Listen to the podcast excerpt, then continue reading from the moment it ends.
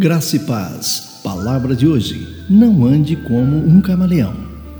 E perseverando unânimes todos os dias no templo e partindo o pão em casa, comiam juntos com alegria e singeleza de coração. Atos capítulo 2, versos 46. Quando pensamos no camaleão, provavelmente pensamos na sua capacidade de mudar de cor conforme o ambiente ao seu redor, não é mesmo? Mas esse lagarto tem outra característica muito interessante. Em várias ocasiões, ao ver um camaleão andar por um caminho, nós precisamos imaginar como ele chegou ao seu destino. Deixe-me dizer, ele faz da seguinte forma: o camaleão estende uma perna, parece mudar de ideia, tenta novamente e então planta cuidadosamente um pé hesitante, como se temesse o chão desabar sob ele.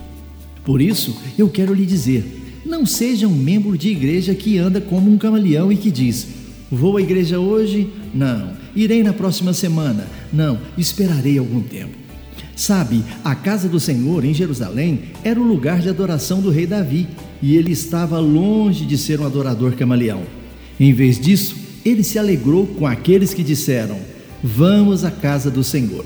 O mesmo se aplicava aos cristãos da igreja primitiva e perseveravam na doutrina dos apóstolos e na comunhão, no partir do pão e nas orações. Diariamente perseveravam unânimes no templo.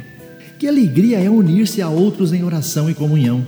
Orar e adorar juntos, estudar as Escrituras juntos e cuidar um do outro são essenciais para o nosso crescimento espiritual e unidade como cristãos. Lembre-se, adorar juntos nos traz força e alegria em Cristo Jesus. Tenham todos um bom dia. Eu sou o pastor Saulo Hermínio, da Igreja Batista Shalom de Goiânia.